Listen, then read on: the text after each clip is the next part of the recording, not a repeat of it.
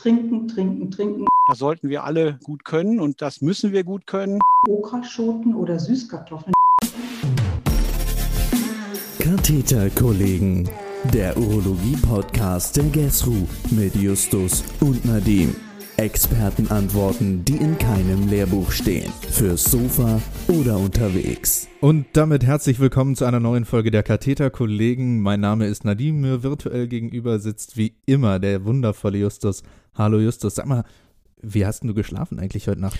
Hallo, wundervoller Nadim. Also ich muss ehrlich sagen, ich hatte einen richtigen Albtraum heute Nacht. Mir geht's richtig Ah. schlecht.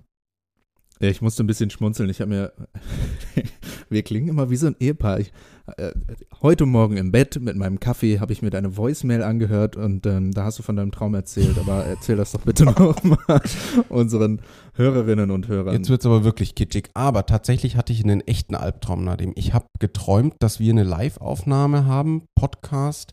Die Experten sind beide schon da, die kannten wir aber nicht so gut. Und ich sitze vor meinem äh, Computer und da funktioniert überhaupt nichts. Es ging keine Programme, alles ging nicht. Du bist ganz nervös geworden, hast da auf meinem Ding rumgetippt da und ich, also ich war wirklich, ich bin aufgewacht und ich dachte mir, sowas hoffe ich passiert nie, nie, nie. Dann frage ich jetzt einfach mal gegen, läuft jetzt alles? Jetzt läuft, glaube ich, alles. Ähm, aber bitte, Wunderbar. Ich, ich, ich stelle mir ja vor, dass das äh, einfach eine Nebenwirkung war. Eine Impfreaktion. Du hast ja, wann hast du die? Vorgestern, ne? Deine zweite Impfung bekommen. ja, genau. Aber mir geht's super gut und an dieser Stelle können wir, glaube ich, äh, nochmal unsere siebte Folge, die Impffolge, äh, empfehlen. Wer das noch nicht gehört hat, unbedingt reinhören. Frau Protzer ist wirklich eine tolle Expertin gewesen. Aber heute geht es ja nicht ums Impfen, Nadim, sondern um etwas ganz anderes, um eine wahre Volkskrankheit. Wir wollen nämlich hier heute über die Urolithiasis mit einem Hauptaugenmerk vor allem auf die Metaphylaxe ähm, legen. Und Nadim, wir haben wieder echt gute Experten gewinnen können. Leg doch mal los.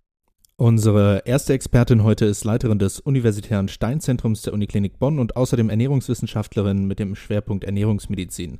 Herzlich willkommen, Frau Professorin Roswitha Sina. Schön, dass Sie sich die Zeit für uns nehmen. Vielen Dank für die Einladung. Danke, hallo Frau Professor Sina. Eine wirklich große Ehre ist es für mich, nun unseren zweiten Experten für diese Folge vorstellen zu dürfen. Er ist nicht nur Chefarzt der Klinik für Urologie, Kinderurologie und Urogynäkologie des Alexianer Krankenhauses in Krefeld, sondern auch Initiator und Leiter des Alexianer Hahnstein Zentrums. Darüber hinaus teilen wir beide eine gewisse Affinität zur Berufspolitik, denn er ist Vorsitzender des Arbeitskreises Angestellter Ärzte im Berufsverband der deutschen Urologen sowie Mitglied der Weiterbildungskonferenz der DGU. Ich begrüße und bitte korrigiere mich, wenn du es anders siehst, meinen Freund und Mentor Dr. Jens Westphal. Hallo, lieber Jens. Justus, vielen, vielen Dank, große Ehre. Ich freue mich sehr, bei euch sein zu dürfen. Grüße auch Nadim und vor allem grüße ich äh, ganz besonders Frau Sina nach Bonn. Äh, ja, ich freue mich heute, äh, bei euch sein zu können. Ja, auch von mir herzlich willkommen. Justus, du bist richtig lieb in den letzten Folgen. Na, start, starten wir doch mal ins Thema. Fallbeispiele haben sich in den letzten Folgen äh, bewährt. Also hier eins zum heutigen Thema. Eine Patientin stellt sich in der Notaufnahme mit einer Nierenkolik vor. Sie hat die ganz typische Symptomatik, Hydronephrose im Ultraschall, Mikrohämaturie. Wir denken an Urolithiasis. Jetzt geht es ja heute um die Urolithiasis und eben auch um die Metaphylaxe, die ja aber unter anderem abhängig von der Steinart ist. Was kann ich denn in der Akutsituation hinsichtlich der möglichen Steinart bzw. einer Neigung zur Steinbildung überhaupt in Erfahrung bringen? Und das ist eine Frage, die Justus und ich in der Vorbereitung so ein bisschen diskutiert haben. Ist das in der Akutsituation überhaupt wichtig, Herr Westphal?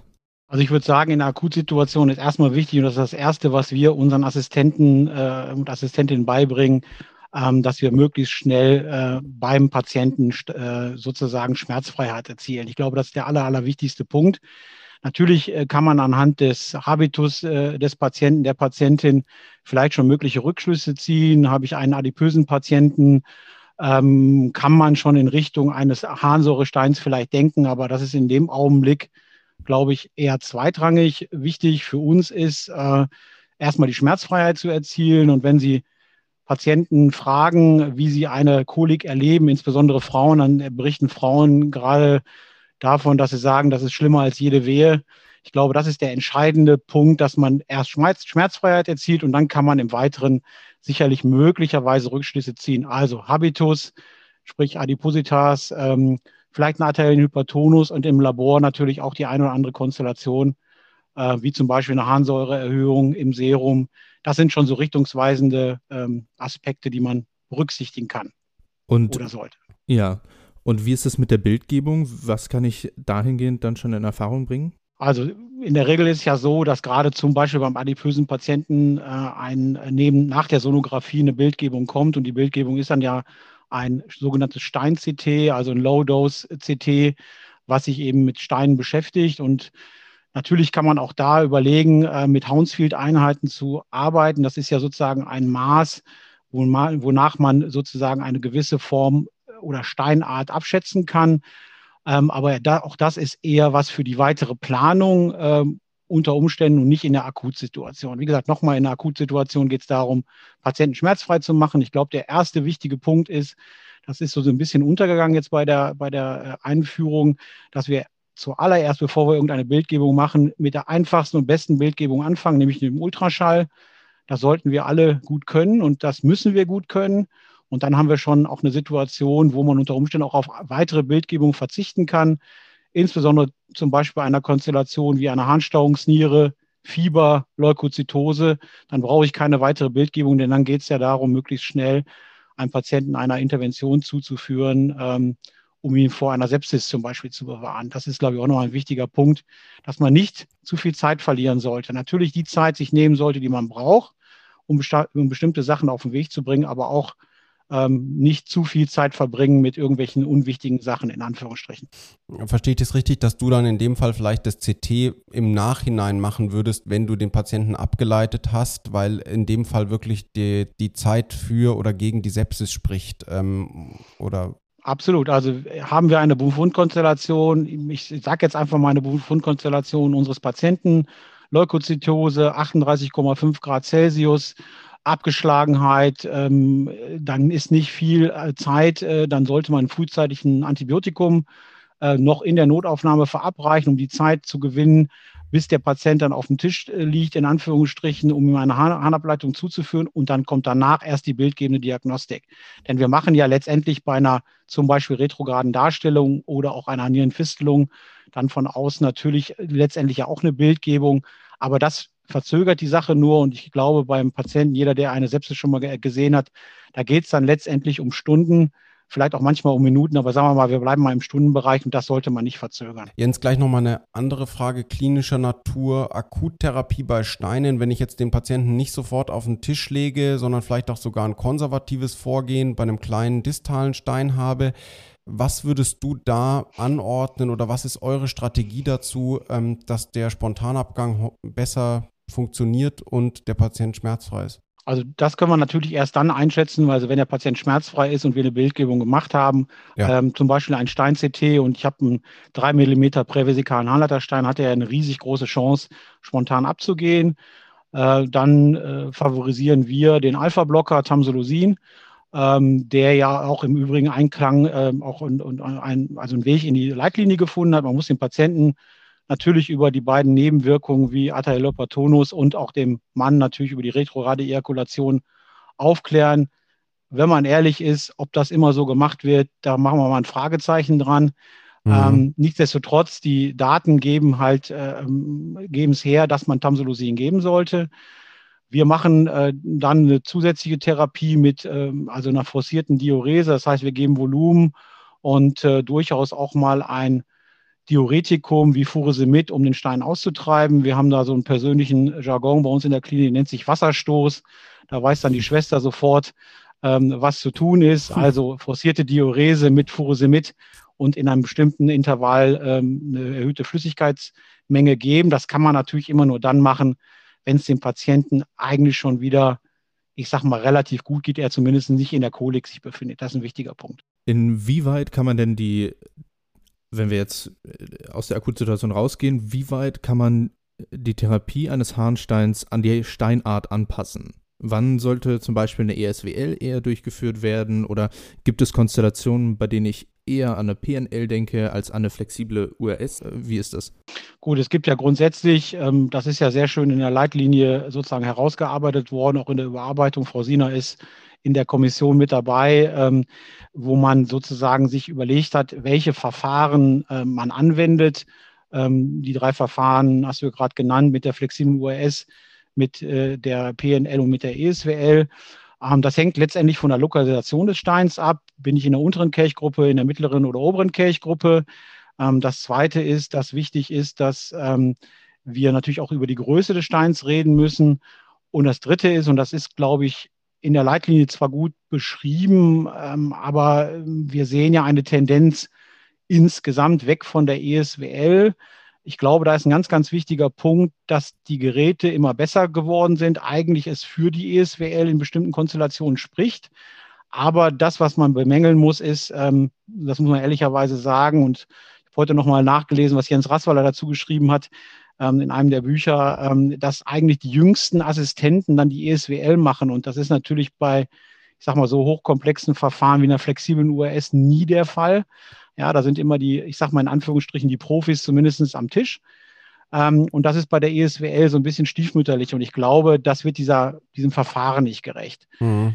Jedes Verfahren hat seinen Stellenwert. Ähm, bei uns hat die ESWL, wenn man ehrlich äh, ist, in unserer Klinik eigentlich keinen Stellenwert mehr. Und ich bin ja auch in einem Arbeitskreis der äh, Arbeitskreis Endurologie der Deutschen Gesellschaft für Urologie. Und auch da, wenn man so rumfragt, äh, tritt die ESWL immer weiter in den Hintergrund. Also um die Frage konkret zu beantworten, wir machen ähm, die, das Verfahren, planen wir danach, wo liegt der Stein, wie groß ist der Stein und möglicherweise planen wir schon im Vorfeld, ähm, welche äh, Zertrümmerungsart wir nehmen, anhand der, äh, äh des CTs und der Hounsfield-Einheiten, um abzuschätzen, wie viel Zeit wir auch brauchen. Ja, denn äh, habe ich einen Stein, der vielleicht möglicherweise mit Hounsfield-Einheiten über 1000 beschaffen ist, dann ist der deutlich, äh, ich sag mal, ähm, härter als ein Stein, der drunter liegt. Also die klassischen Steine, wird Frau Siener sicherlich nachher noch erzählen, Calciumoxalatsteine zum Beispiel oder Cystinsteine sind ähm, ja, äh, einfach brauchen eine längere Zeit, insbesondere wenn sie größer sind, um zertrümmert zu werden. Wohingegen ein Infektstein ähm, deutlich äh, einfacher angehbar ist, einfach von der, von der zeitlichen äh, Dimension. Ja, genau das wollten wir eigentlich wirklich wissen, Jens. Danke. Frau Professor Sina, jetzt haben wir den Stein eingeschickt. Wir haben also unsere URS oder PNL gemacht und ein paar Tage später kommt das Ergebnis der Analyse. Was können wir jetzt aus dieser Steinanalyse lesen? Vielleicht erstmal ganz wichtig vorweg, der Stein ist nur das Symptom der Erkrankung. das heißt, er liefert ganz wesentliche Informationen, äh, unter anderem über die Ursache der Steinbildung und äh, das Rezidivrisiko. Das heißt, der Stein sollte oder alles, was an Konkrementen gesammelt wird, sollte unbedingt ähm, der Steinanalyse zugeführt werden. Und ähm, es gibt die wesentlichen ähm, Verfahren, das ist die Infrarotspektroskopie und die Röntgendiffraktionsanalyse, die hier angewendet werden sollten. Eine nasschemische Analyse ist hier äh, ungeeignet. Und wenn ich diesen Stein analysiert habe, dann habe ich natürlich erstmal die genaue Steinzusammensetzung und kann dann sehen, ist das ein Mischstein oder ist der Stein aus einer einzigen äh, Steinkomponente äh, äh, äh zusammengesetzt. Und ähm, das gibt mir schon weitere Anhaltspunkte, ähm, wie ich später therapeutisch vorgehen soll. Und natürlich, wie gesagt, das Rezidivrisiko ähm, kann ich abschätzen. Wenn ich beispielsweise einen Zystinstein habe, weiß ich, er ist genetisch determinierte Steinart und ähm, äh, da muss ich äh, mich eben mit anderen Dingen auseinandersetzen oder bei Strovit äh, verglichen mit einem, sage ich mal, erstmal einfachen Calciumoxalatstein. Und ähm, letzten Endes ist dann natürlich die Steinzusammensetzung auch die Voraussetzung für jegliche weitere metabolische Diagnostik und äh, Abklärung. Und wenn wir jetzt noch einen kurzen Schritt zurückgehen, bevor wir die Ergebnisse der Steinanalyse haben, was kann ich den Patientinnen und Patienten äh, an allgemeinen Maßnahmen zur Metaphylaxe anraten? Was kann ich denen konkret als Tipp mitgeben, wenn die die Notaufnahme wieder verlassen oder die Station? Also wenn ich die Steinzusammensetzung nicht kenne ähm, Und als erste allgemeine Maßnahme kann ich natürlich äh, dem Patienten erstmal empfehlen, dass er äh, eine ausreichende Harndilution anstrebt. Also das Trinken ist extrem wichtig. Trinken, trinken, trinken ist nach wie vor die wichtigste rezidivpräventive Maßnahme, unabhängig von der Steinart und äh, allen anderen äh, weiteren Informationen. Äh, die Dilution muss dringend erhöht werden bei den meisten Patienten auf zwei bis zweieinhalb Liter pro Tag. Der Patient sollte die Trinkmenge gleichmäßig über den Tag verteilen und ähm, äh, sollte auch kontrolliert werden mit der Harndichte, äh, die äh, reduziert wird dann durch die erhöhte Trinkmenge. Und das ist die allerwichtigste Maßnahme äh, vorweg. Und schließlich natürlich kann man ihm auch raten, natürlich eine ausgewogene Ernährung zu sich zu nehmen. Mehr pflanzlich betont mit Obst, Gemüse, Salate, Getreideprodukte und vor allem weniger tierische Lebensmittel wie Fleisch, Fisch und äh, Wurstwaren. Ähm, die sollten nur moderat vom Patienten verzehrt werden, weil die natürlich ein hohes Risiko bergen für verschiedene Risikoparameter der Steinbildung. Hier vor allem wichtig ist hier äh, die Proteinzufuhr in dem Zusammenhang. Die Proteinzufuhr sollte er auf ähm, ja, ein gesundes Maß einschränken, auf 0,8 bis 1 Gramm pro Kilogramm Körpergewicht pro Tag. Er äh, sollte die, seine Kochsalzzufuhr reduzieren auf 6 Gramm pro Tag, äh, die Kalziumzufuhr entsprechend der Empfehlungen einhalten. Das sind übrigens alles Empfehlungen, die für jeden Gesunden gelten. Es sind keine Empfehlungen speziell für Steinpatienten. Deswegen heißen die auch allgemeine äh, Maßnahmen oder allgemeine Maßnahmen der Rezidivprävention.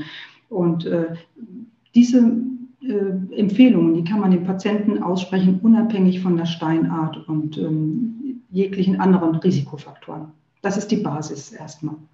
Vielleicht da noch ergänzend zu, also ich glaube, der allerwichtigste Punkt als erstes, hatte Frau Sina auch so genannt, ist, man kriegt ja relativ äh, viel schon im Anamnesegespräch bei der Patientin, beim Patienten raus. Es fällt ja gerade auf, dass viele Frauen, ich sag mal, äh, eher weniger trinken ähm, das ist so ein Phänomen und vor allen Dingen, ähm, das gilt für beide Geschlechter, dieses äh, Trinken erst am Abend oder wenn man denn Zeit hat. Und das ist, glaube ich, ein ganz wichtiger Punkt, hatte Frau Sina sehr schön rausgearbeitet, ist die Verteilung der Trinkmenge von zwei, zweieinhalb Liter über den ganzen Tag. Und wir sagen den Patienten halt, fangen Sie morgens an, nehmen Sie ein, ein Trinkglas und, dann, äh, und das jede Stunde äh, trinken oder jede anderthalb Stunden, dann kommen Sie immer auf die Trinkmenge von zwei, zweieinhalb Liter, weil die erste Reaktion eines Patienten äh, oder einer Patientin ist ja, wie soll ich das denn schaffen, 200 Liter zu trinken? Ähm, und das ist erstmal diese große Menge in Anführungsstrichen, die aber über den Tag verteilt sich eigentlich dann gar nicht mehr so groß darstellt. Ich glaube, das ist so ein ganz, ganz wichtiger äh, Punkt, äh, ist einfach die, ja, die Trinkgewohnheit durchaus ändern zu müssen in so einer mhm. Situation. Jetzt hast du schon das Stichwort Anamnese genannt. Ähm, bei der Urolithiasis teilen wir die Patientinnen und Patienten in Niedrig- und Hochrisikogruppen ein und entscheiden dann, welche spezifischen Metaphylaxe-Maßnahmen vielleicht auch anhand dessen notwendig sind. Natürlich vornehmlich in der Hochrisikogruppe. Wie nehme ich denn jetzt diese Risikostratifizierung, Jens, korrekterweise vor? Also ich denke jetzt an eine Patientin, einen Patienten, der bei mir in der Vorbereitung sitzt, den ich für eine URS aufkläre. Worauf muss ich da jetzt achten? Ähm, was sind schon für mich Alarmzeichen? Das könnte ein Hochrisikopatient oder eine Patientin sein. Also gut, normalerweise ist ja die Einteilung des Niedrig- und Hochrisikopatienten eigentlich im Nachgang einer äh, zugrunde liegenden Steinanalyse wird das ja vorgenommen. Ja. Also das muss man ja so sagen. Und von daher ähm, die primäre ähm, Einteilung vor einer Steinanalyse, also sprich im Anamnesegespräch, kann man vielleicht an Faktoren festmachen, die man eben, die ich vorhin auch schon mal genannt habe. Man sagt, okay, man guckt sich mal das Serum Calcium an des Patienten, man guckt sich den Habitus des Patienten an oder der Patientin, ähm, ist die Patientin oder der Patient adipös, gibt es ein metabolisches Syndrom zum Beispiel, dann ist natürlich die, ich sag mal, eine Chance, dass der Patient zum Beispiel einen, äh, einen, einen Harnsäurestein hat, deutlich höher als bei einem schlanken, ranken, sportlichen Patient oder Patientin. Ähm, ich glaube, diese Unterteilung ist aber äh, so gewählt worden, auch von der Leitlinienkommission, die auch sehr sinnvoll ist, dass man das einteilt, nachdem wir Patienten einer Steinanalyse zugeführt haben. Das ist ja nur ein Anteil, diese Steinanalyse natürlich. Es gibt natürlich auch Erkrankungen, die sozusagen genetischer Natur sind, ähm, die eine, eine, eine Steinbildung äh, bewirken, zum Beispiel die, die angeborene Zystinurie oder primäre Hyper, Hyper Oxalorie als Beispiel oder ähm, natürlich der primäre Hyperparathyroidismus, kommen wir vielleicht nachher noch drauf.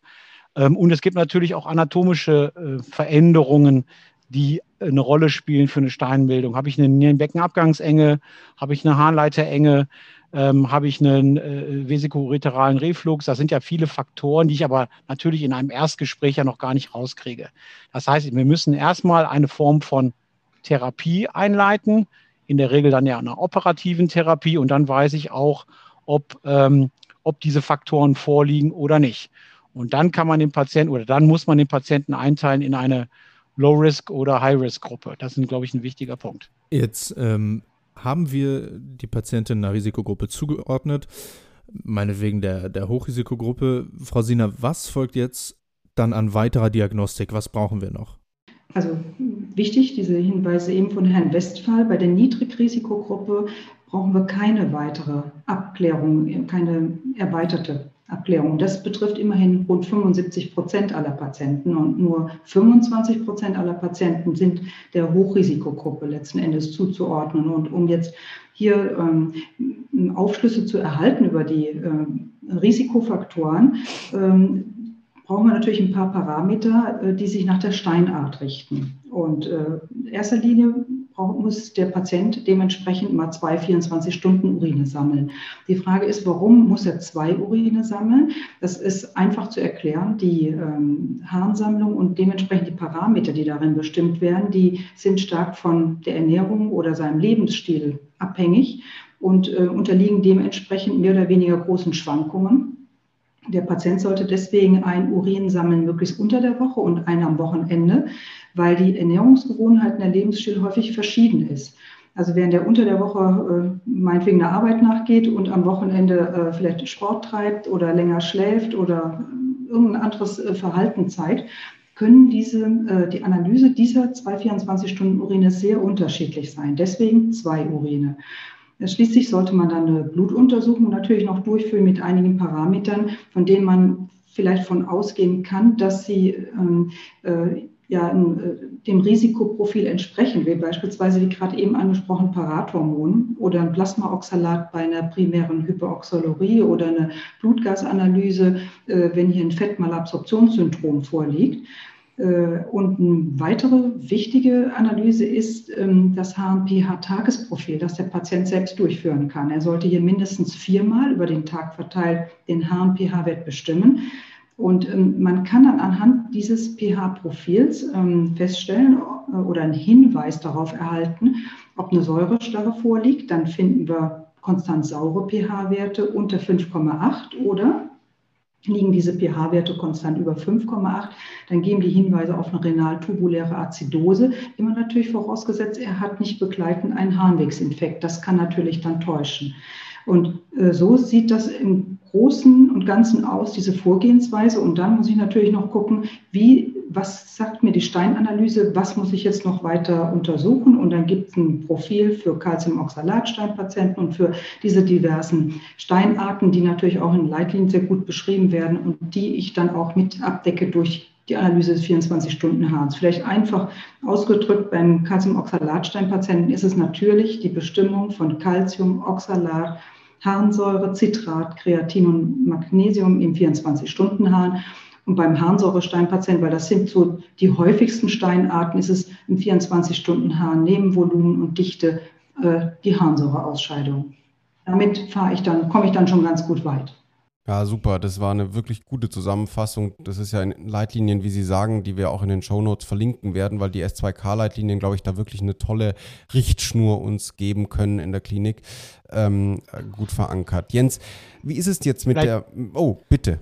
Ja, vielleicht nochmal einmal dazu. Also, äh, das ist wirklich äh, fantastisch gemacht äh, in, der, in der Leitlinie äh, Urolithiasis und kein Assistent sollte diese Leitlinie, insbesondere was jetzt das, was Frau Sina angesagt äh, hat, auswendig lernen. Ja, das muss man auch nicht auswendig lernen, sondern für den einzelnen Patienten guckt man sich dann genau diesen Algorithmus an, was man wann wie macht. Gerade was jetzt diesen 24-Stunden-Sammelurin angeht. Ein Profi wie Frau Sina weiß das natürlich auswendig.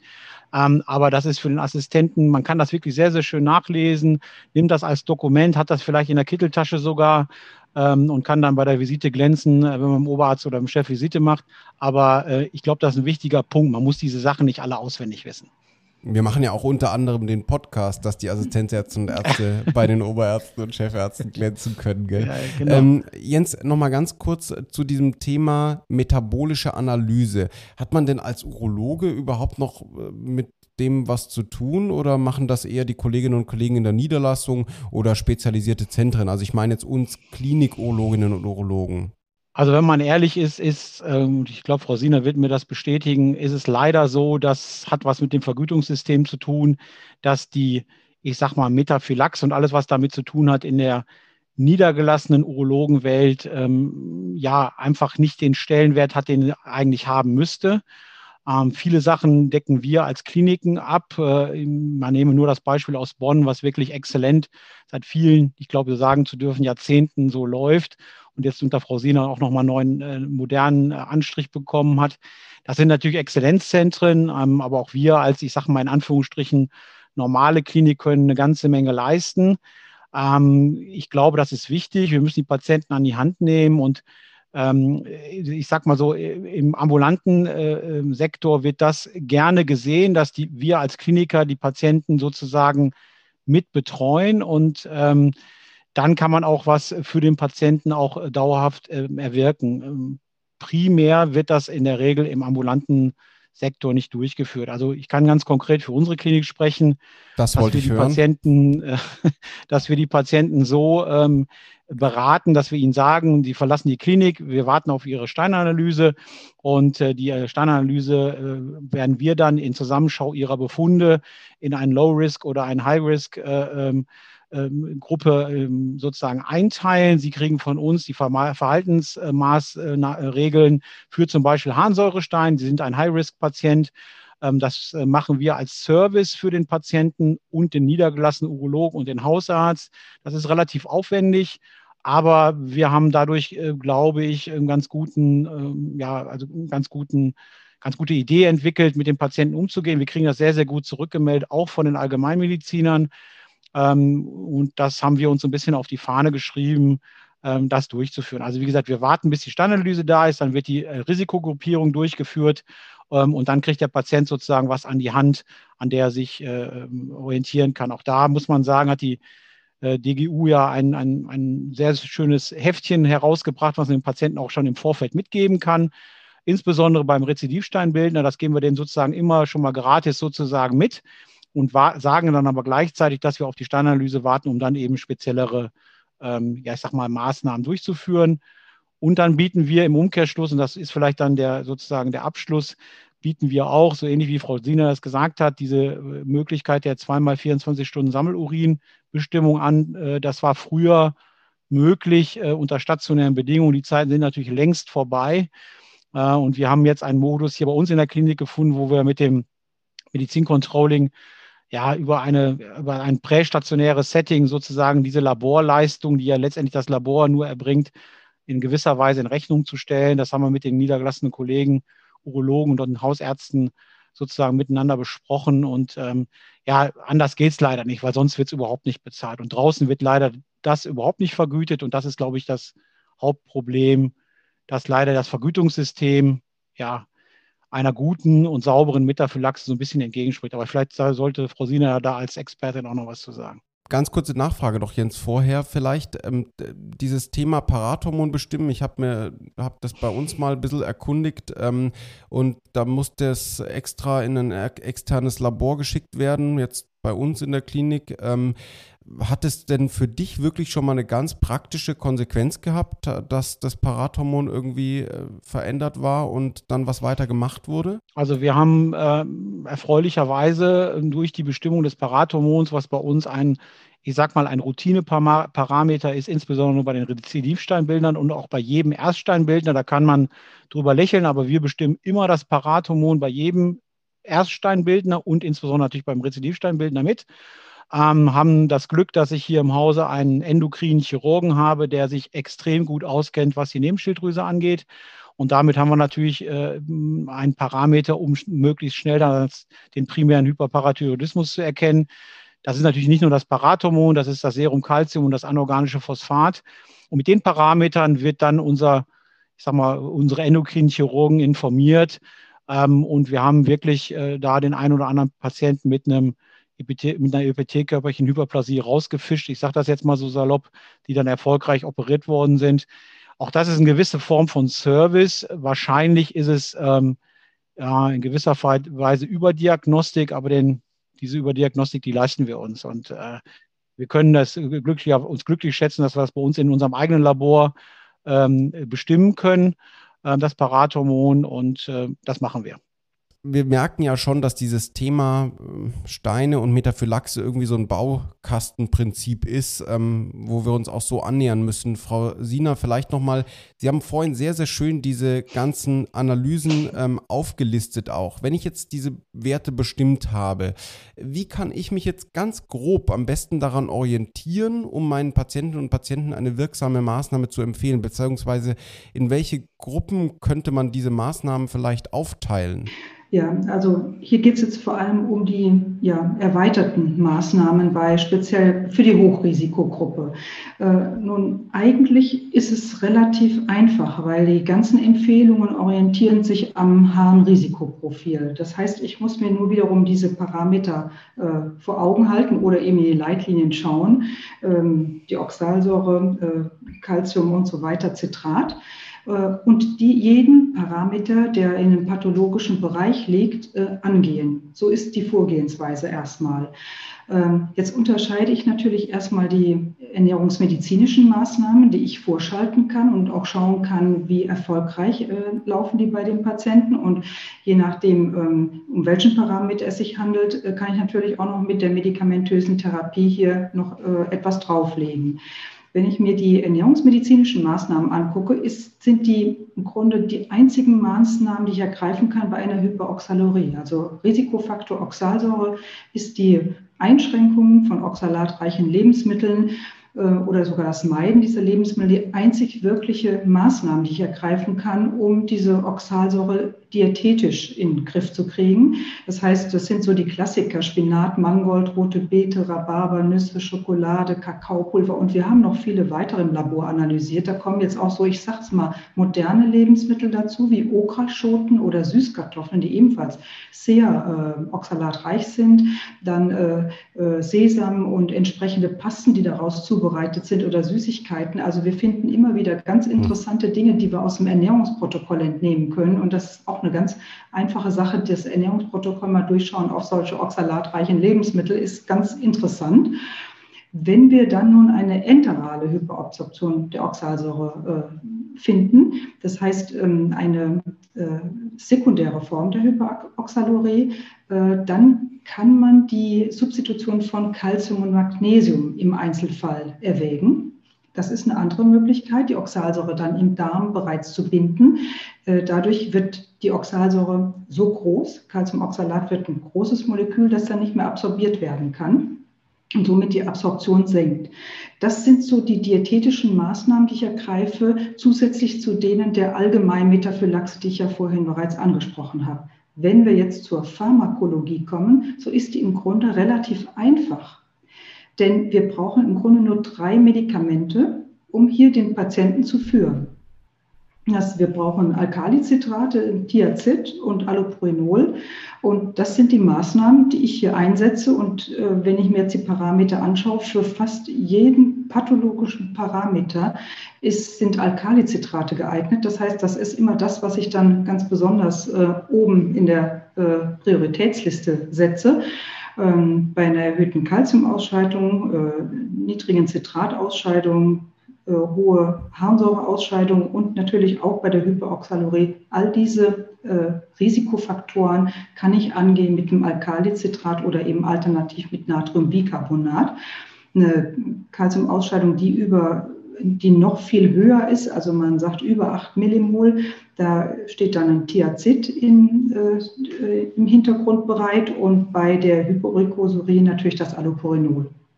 So gehe ich vor bei Calciumoxalat und das ähnlich ist es dann auch für die Harnsäure. Also ich schaue mir Risikofaktoren an und äh, modifiziere die dann durch Ernährung oder äh, Medikamente. Ja, wie sieht das ganz konkret aus bei den Harnsäuresteinen? Bei den Harnsäuresteinen ist natürlich auch wieder erstmal die allgemeine Metaphylaxe mit viel Trinken ganz wichtig. Und auch hier die Alkalisierung. Viele Harnsäuresteinpatienten haben eine Säurestarre im Urin, das heißt einen extrem sauren Harn-pH-Wert. Das heißt, hier ist die Alkalisierung, hat ja äh, eine sehr hohe Priorität. Das heißt, generell äh, müssen diese Patienten im pH-Wert eingestellt werden auf 6,5 bis 6,8, auch hier wieder mit Alkalizitraten oder Natriumbicarbonat. Der Patient ähm, muss hier seine äh, individuell benötigte Dosis individuell einstellen, äh, indem er immer wiederkehrend pH-Messungen äh, durchführt und so die Dosis ermittelt werden kann. Und was vielleicht beim Harnsäurestein auch noch sehr interessant ist, ist, dass man die Steine auflösen kann. Es gibt also hier das Verfahren der Chemolitholyse.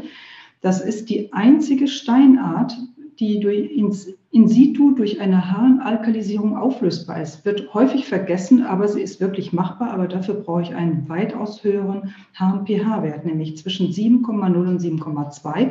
Deswegen auch hier wieder Alkalicitrat.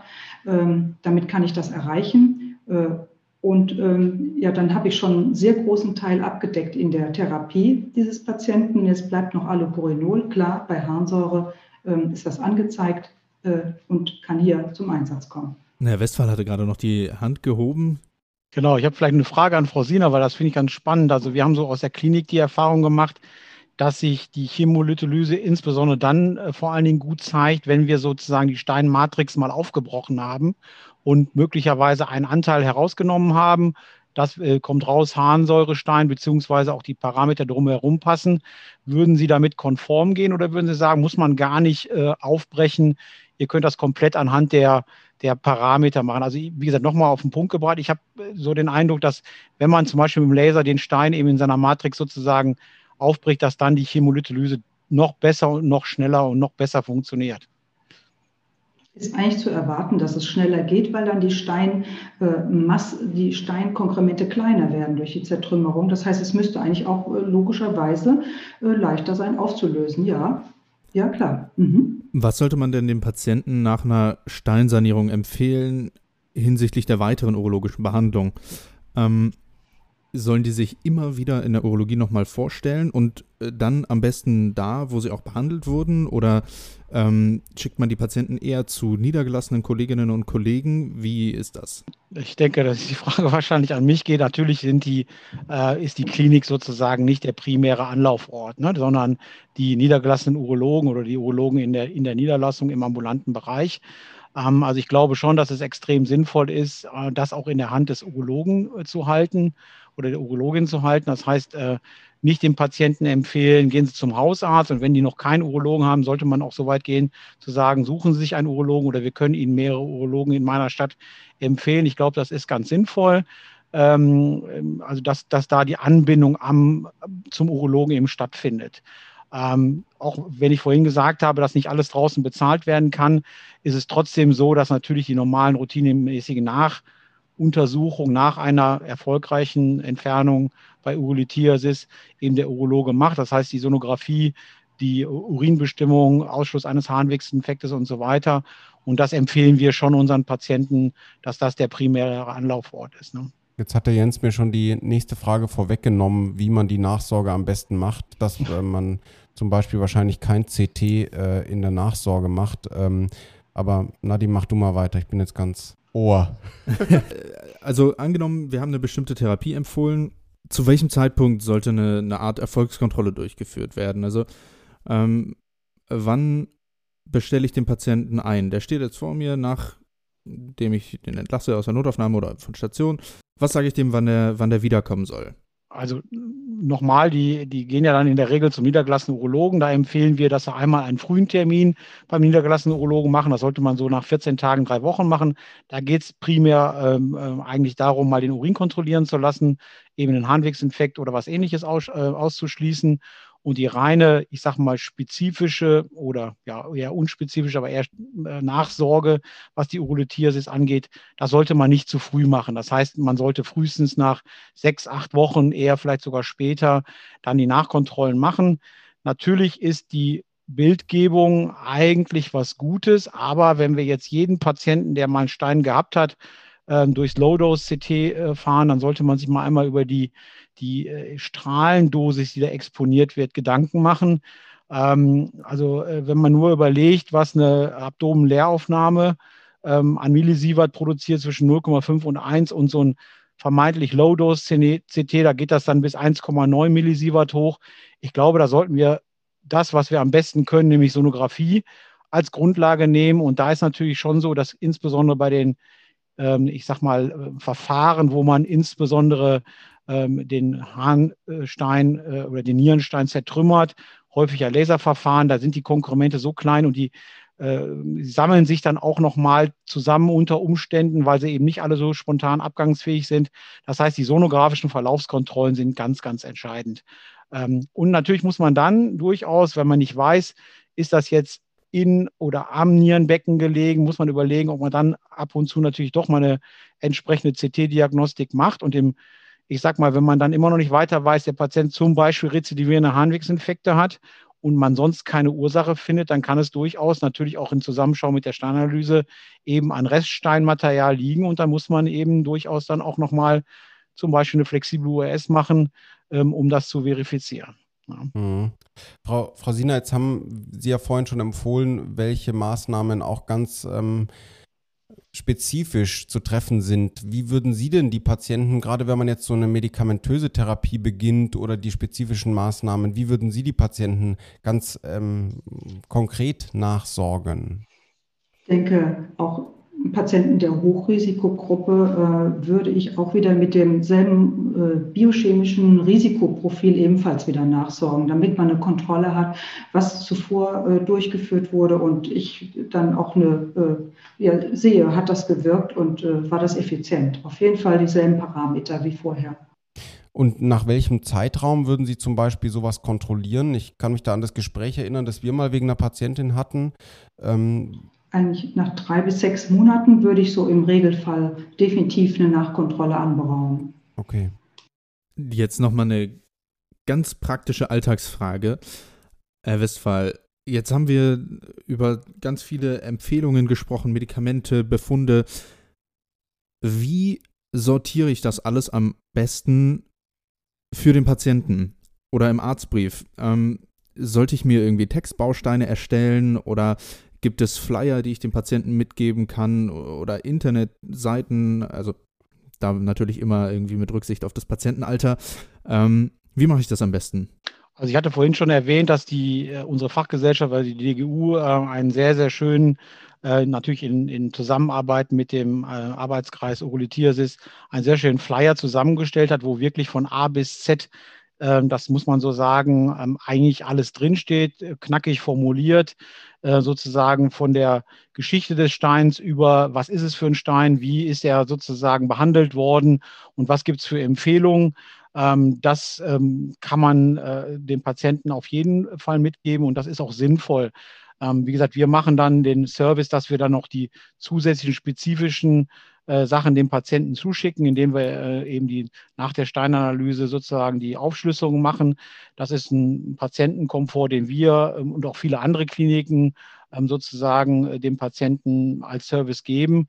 Ähm, und in dem primären Arztbrief sollte natürlich schon drinstehen, ähm, zum Beispiel das Stichwort forcierte Diurese, das hatten wir vorhin. Ähm, das kann man so als, als in, in, einem Nebensatz äh, natürlich formulieren.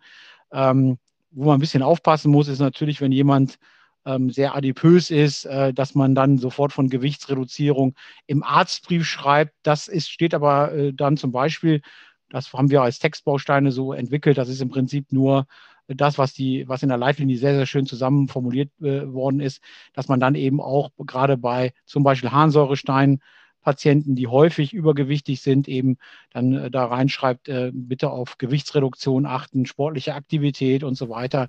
Das muss man, glaube ich, sehr wohlwollend formulieren. Denn eins ist auch klar, ist der Stein raus, sind die meisten Patienten fühlen sich geheilt, aber ich glaube, Frau Sina hat es vorhin sehr, sehr schön gesagt.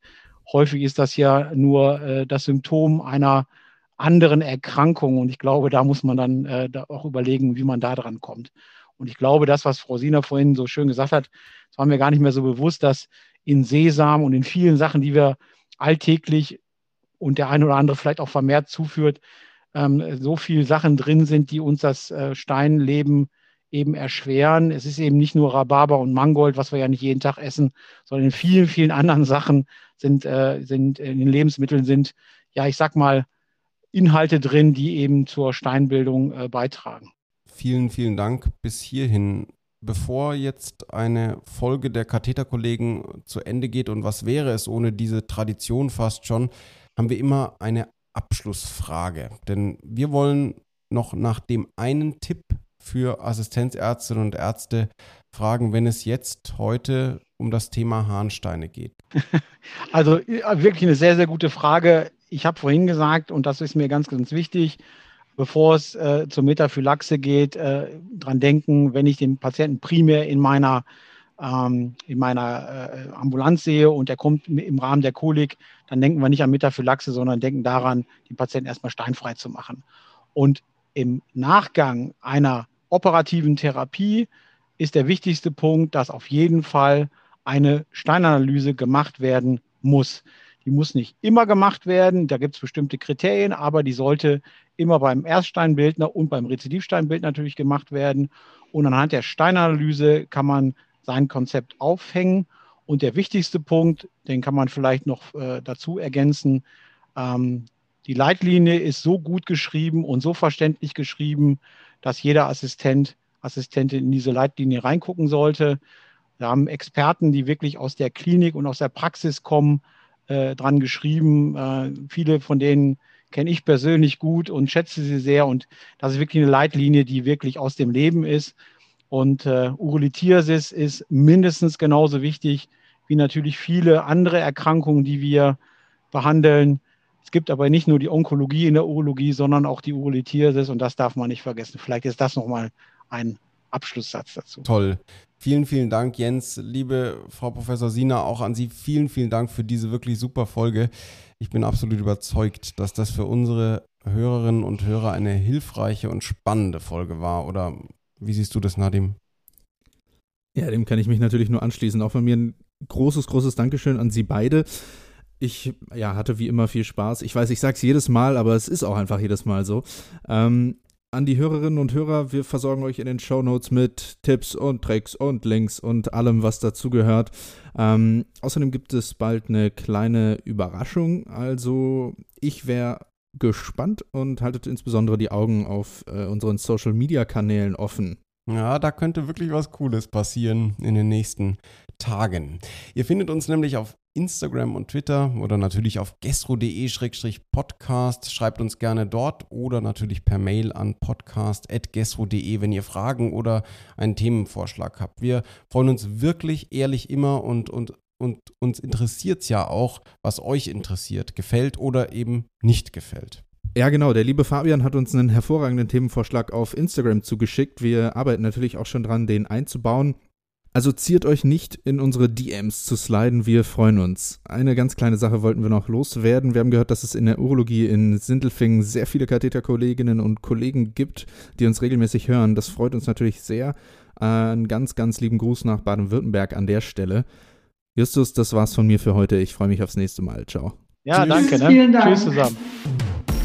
Das war Katheterkollegen, euer Urologie-Podcast der GESRU mit Justus und Nadim. Alle Folgen gibt's auf eurem Lieblings-Podcast-Portal oder auf gesru.de.